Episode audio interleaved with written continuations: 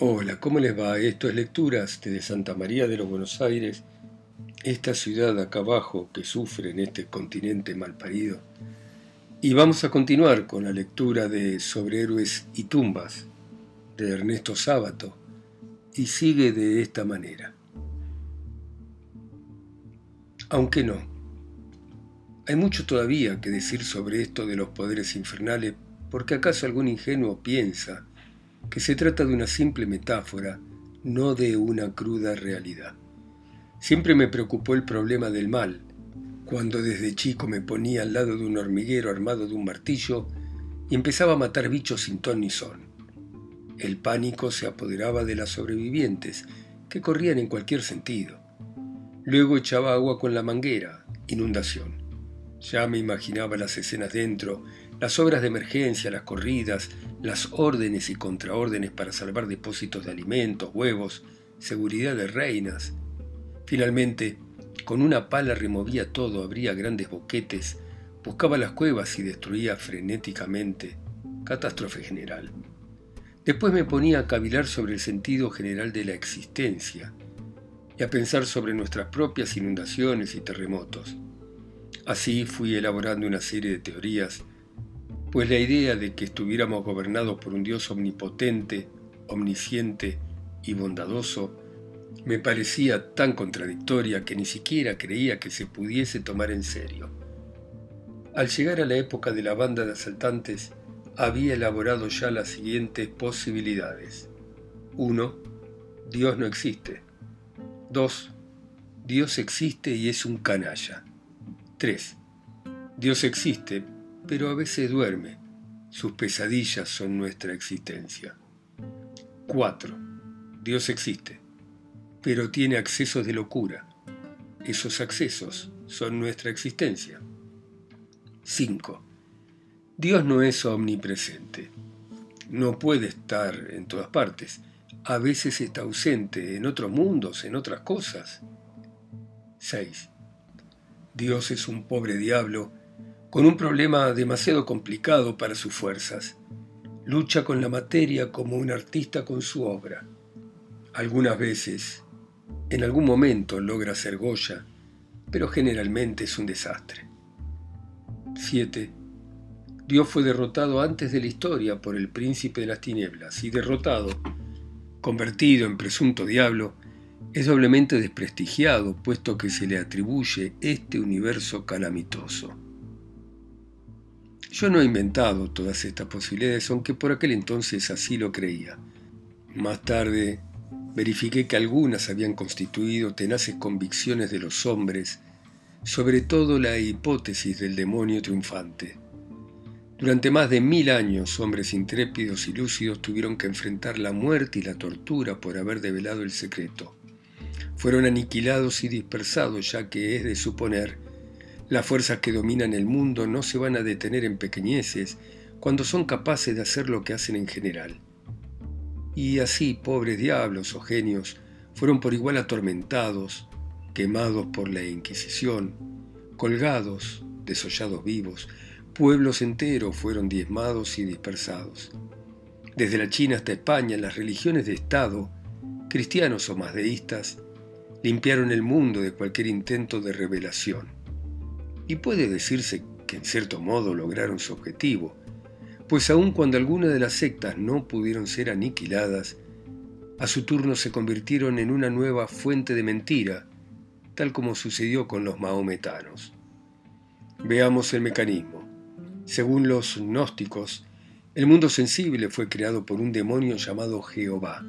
Por largo tiempo la suprema deidad deja que obre libremente en el mundo, pero al fin envía a su Hijo a que temporariamente habite en el cuerpo de Jesús, para de ese modo liberar al mundo de las falaces enseñanzas de Moisés.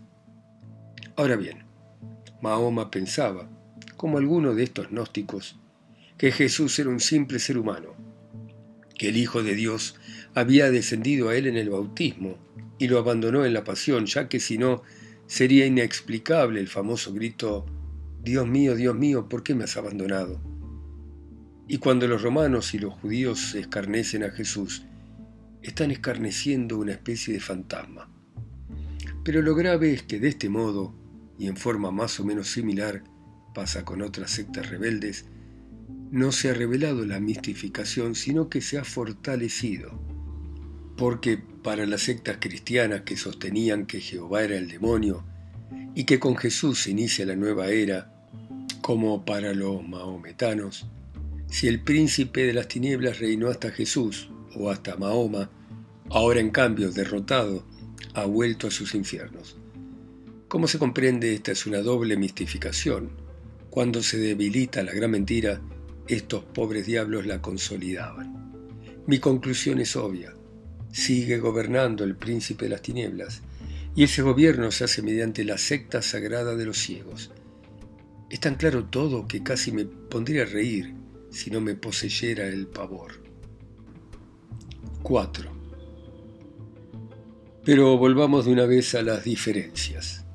Sobre todo, existe una esencial disparidad entre los ciegos de nacimiento y los que han perdido la vista por enfermedad o accidente.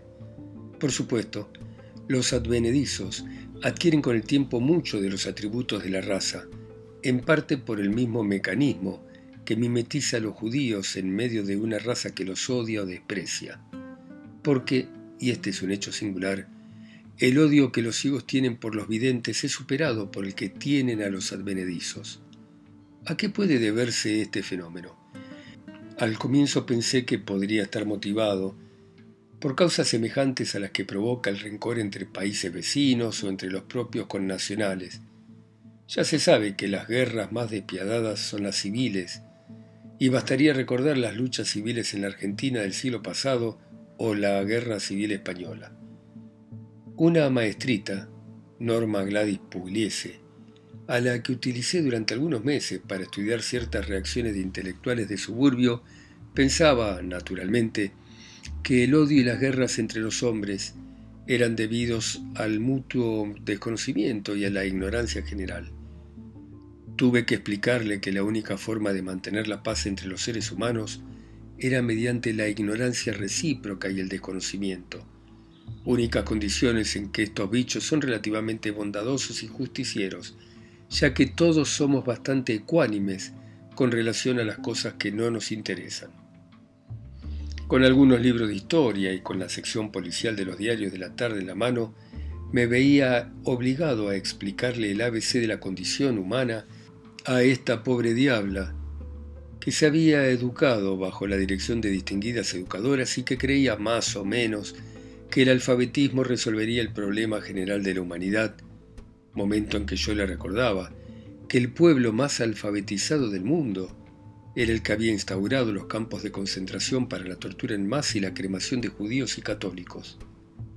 Con el resultado, casi siempre, de levantarse de la cama indignado contra mí en lugar de indignarse con los alemanes, ya que los mitos son más fuertes que los hechos que intentan destruirlos, y el mito de la enseñanza primaria en la Argentina, por disparatado y cómico que parezca, ha resistido y resistirá el ataque de cualquier cantidad de sátiras y demostraciones.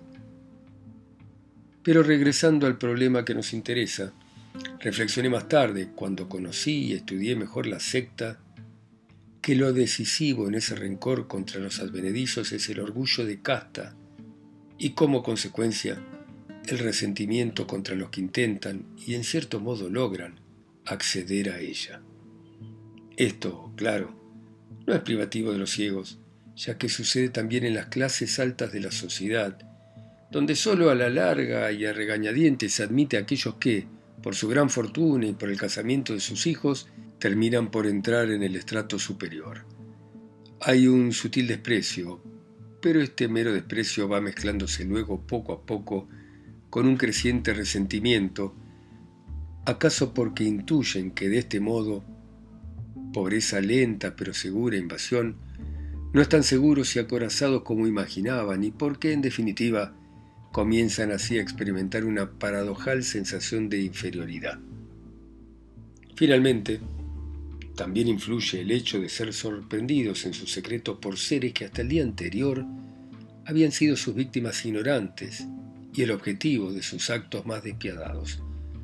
Molestos testigos que aunque no tienen la menor probabilidad de volver a su mundo originario, De todos modos descubren, asombrados, las ideas y los sentimientos de estos seres que habían imaginado el colmo del desamparo.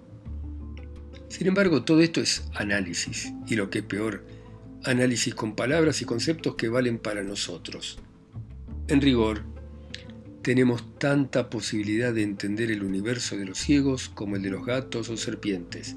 Decimos, los gatos son independientes, son aristocráticos y traicioneros. Son inseguros. Pero en realidad todos estos conceptos tienen un valor relativo, porque estamos aplicando conceptos y valoraciones humanas a entes inconmensurables con nosotros. Del mismo modo que es imposible a los hombres imaginar dioses que no tengan ciertos caracteres humanos, hasta el punto grotesco que los dioses griegos se metían los cuernos. 5. Voy a contar ahora cómo entró en juego el tipógrafo Celestino Iglesias y cómo me encontré en la gran pista. Pero antes quiero decir quién soy, de qué me ocupo. Me llamo Fernando Vidal Olmos. Nací el 24 de junio de 1911 en Capitán Olmos, pueblo de la provincia de Buenos Aires que lleva el nombre de mi tatarabuelo. Mido un metro setenta y ocho, peso alrededor de 70 kilos, ojos gris verdosos, pelo lacio y canoso, señas particulares, ninguna.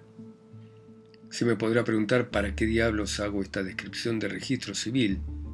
Nada hay casual en el mundo de los hombres. Hay un sueño que se me repetía mucho en mi infancia. Veía un chico, y ese chico hecho curioso era yo mismo, y me veía y observaba como si fuera otro, que jugaba en silencio un juego que yo no alcanzaba a entender. Lo observaba con cuidado, tratando de penetrar el sentido de su gesto, de su mirada, de palabras que murmuraba.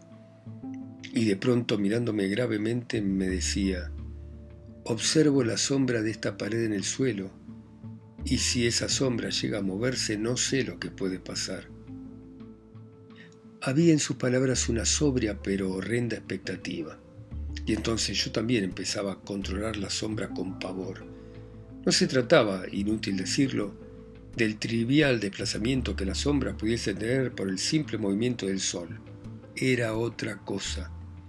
Y así, yo también empezaba a observar con ansiedad. Hasta advertía que la sombra empezaba a moverse lenta pero perceptiblemente.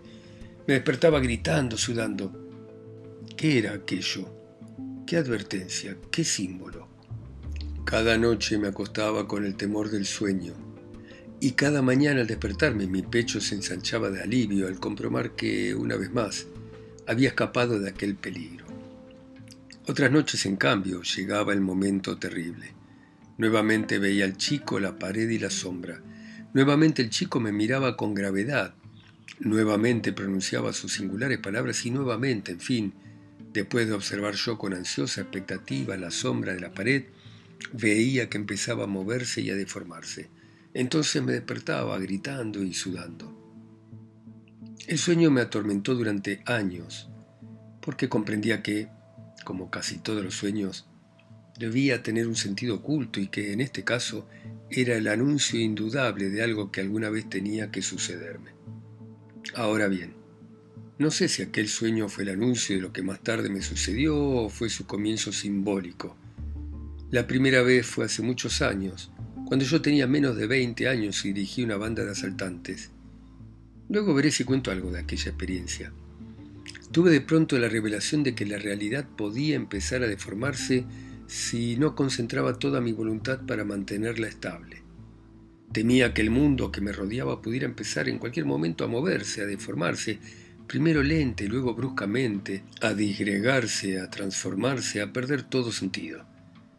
Como el chico del sueño concentré toda mi fuerza, mirando esa especie de sombra que es la realidad que nos rodea, sombra de alguna estructura o pared que no nos he dado contemplar.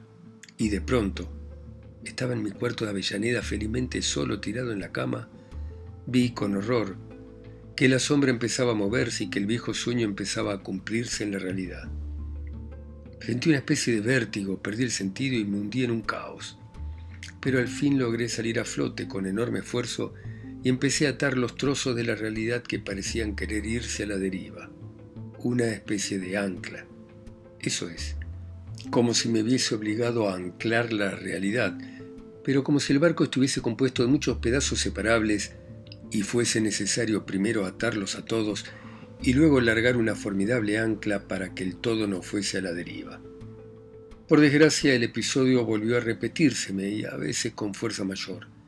De pronto sentía que empezaba el deslizamiento y luego la disgregación, pero como ya conocía los síntomas no me dejaba estar, tal como me había sucedido la primera vez, y de inmediato comenzaba a trabajar con toda mi energía.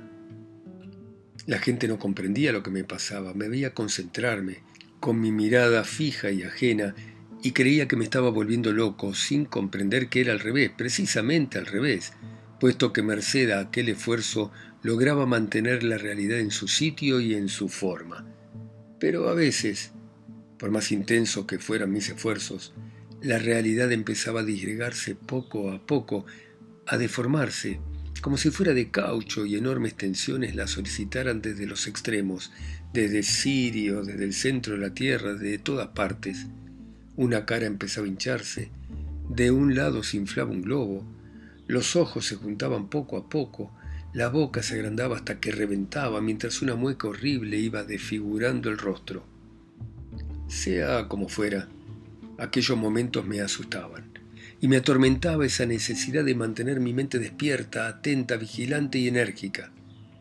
De pronto deseaba que me encerraran en un manicomio para descansar, puesto que allí nadie tiene la obligación de mantener la realidad como se pretende que es, como si allí uno pudiera decir, y seguramente dice, ahora, que se arreglen. Pero lo peor no sucede a mi alrededor, sino en mi interior, porque mi propio yo empezaba de pronto a deformarse, a estirarse, a metamorfosearse. Yo me llamo Fernando Vidal Olmos, y esas tres palabras son como un sello, como una garantía de que soy algo, algo bien definido, no solo por el color de mis ojos, por mi estatura, por mi edad, por mi día de nacimiento y mis padres, es decir, por esos datos que aparecen en la cédula de identidad, sino por algo más profundo de índole espiritual, por un conjunto de recuerdos, de sentimientos, de ideas que dentro de uno mantienen la estructura de ese algo, que es Fernando Vidal y no el cartero o el carnicero. Pero, ¿qué impide que en ese cuerpo tabulado en mi libreta de enrolamiento no pueda de pronto, en virtud de algún cataclismo, habitar el alma del portero o el espíritu de Sade. ¿Hay alguna inviolable relación acaso entre mi cuerpo y mi alma? Siempre me pareció portentoso que alguien pueda creer, tener ilusiones, sufrir desastres, ir a la guerra, deteriorarse espiritualmente, cambiar sus ideas, transformar sus sentimientos y sin embargo seguir recibiendo el mismo nombre, Fernando Vidal. ¿Tiene algún sentido? ¿O es verdad que, a pesar de todo, existe algún hilo infinitamente estirable pero milagrosamente unitario que a través de esos cambios y catástrofes mantenga la identidad del yo? No sé lo que le pasará a los otros. Solo puedo decir que en mí esa identidad de pronto se pierde y que esa deformación del yo de pronto alcanza proporciones inmensas. Grandes regiones de mi espíritu empiezan a hincharse a veces hasta siento la presión física de mi cuerpo, en mi cabeza sobre todo. Avanzan como silenciosos pseudopodios, ciegos y sigilosos hacia otras regiones de la raza y finalmente hasta oscuras y antiguas regiones zoológicas. Un recuerdo empieza a hincharse poco a poco, va dejando de ser aquel rumor de la danza de las libélulas que alguna noche oí en un piano de mi infancia, va siendo luego una música cada vez más extraña y desorbitada, Luego se convierte en gritos y gemidos, finalmente en aullidos atroces, luego en campanadas que me aturden los oídos y cosa aún más singular, empiezan a transformarse en gustos ácidos o repugnantes en mi boca, como si del oído pasasen a mi garganta, y el estómago se me contrae en convulsiones de vómito, mientras otros ruidos, otros recuerdos, otros sentimientos van sufriendo metamorfosis análogas. Y pensando a veces que tal vez sea verdad la reencarnación, y que en los rincones más ocultos de nuestro yo duermen recuerdos de aquellos seres que nos precedieron, así como conservamos restos de peso o reptil, dominados por el nuevo yo y por el nuevo cuerpo, pero prontos a despertar y salir cuando las faenas, las tensiones, los alambres y tornillos que mantienen el yo actual, por alguna causa que desconocemos, se aflojan y ceden, y las fieras y animales prehistóricos que nos habitan salen en libertad. Y eso que sucede cada noche mientras dormimos, de pronto es incontrolable y empieza a dominarnos también en pesadillas que se desenvuelven a la luz del día. Pero mientras mi voluntad me responde, todavía yo siento cierta seguridad, porque sé que gracias a ella puedo salir del caos y reorganizar mi mundo. Mi voluntad es poderosa cuando funciona. Lo peor es cuando siento que mi yo se disgrega también en lo que se refiere a la voluntad, o como si la voluntad todavía me perteneciese pero partes del cuerpo del sistema que la transmite no. O como si el cuerpo fuera mío, pero algo entre mi cuerpo y mi voluntad se interpone. Ejemplo, quiero mover el brazo, pero el brazo no me obedece. Concentro toda mi atención en el brazo, lo miro, realizo un esfuerzo, pero observo que no me obedece. Como si las líneas de comunicación entre mi cerebro y mi brazo estuvieran rotas. Muchas veces me ha sucedido eso como si yo fuera un territorio devastado por un terremoto con grandes grietas y con los hilos telefónicos cortados. Y en esos casos todo puede suceder, no hay policía, no hay ejército, cualquier calamidad puede producirse, cualquier saqueo o depredación. Como si mi cuerpo perteneciera a otro hombre y yo, impotente y mudo, observara cómo empiezan a producirse en aquel territorio ajeno movimientos sospechosos, estremecimientos que anuncian una nueva convulsión, hasta que poco a poco, crecientemente la catástrofe vuelve a enseñorearse de mi cuerpo y finalmente de mi espíritu. Cuento todo esto para que me comprendan, y porque muchos de los episodios que relataré de otro modo serían incomprensibles e increíbles. Pero pasaron en buena medida gracias a esa ruptura catastrófica de mi personalidad, no a pesar de ella, sino precisamente gracias a ella. 6. Este informe está destinado, después de mi muerte que se aproxima, a un instituto que crea de interés proseguir las investigaciones sobre este mundo que hasta hoy ha permanecido inexplorado. Como tal se limita a los hechos, como me han sucedido. El mérito que tiene, a mi juicio, es el de su absoluta objetividad. Quiero hablar de mi experiencia como un explorador puede hablar de su expedición al Amazonas o al África Central. Y aunque, como es natural, la pasión y el rencor muchas veces puedan confundirme, al menos mi voluntad es de permanecer preciso y de no dejarme arrastrar por esa clase de sentimientos. He tenido experiencias espantosas, pero precisamente por eso mismo deseo atenerme a los hechos, aunque estos hechos proyecten una luz desagradable sobre mi propia vida. Después de lo que llevo dicho, nadie en su sano juicio podría sostener que el objetivo de estos papeles sea el de despertar simpatía hacia mi persona. He aquí, por ejemplo, uno de los hechos desagradables que como muestra de mi sinceridad voy a confesar. No tengo ni nunca he tenido amigos. He sentido pasiones, naturalmente, pero jamás he sentido afecto por nadie, ni creo que nadie lo haya sentido por mí. He mantenido relaciones, sin embargo, con mucha gente. He tenido conocidos, como se acostumbra decir con esa palabra tan equívoca. Y uno de esos conocidos, uno de importancia para lo que sigue, fue un español enjuto y taciturno, llamado Celestino Iglesias. Bueno, muy bien. Seguimos mañana a las 10 en punto, como siempre, en Argentina, ustedes en sus países, ciudades, continentes, islas o pueblos, escuchando a Sábato a través de mi voz. Sola y lejos, en Santa María de los Buenos Aires. Chao, hasta mañana.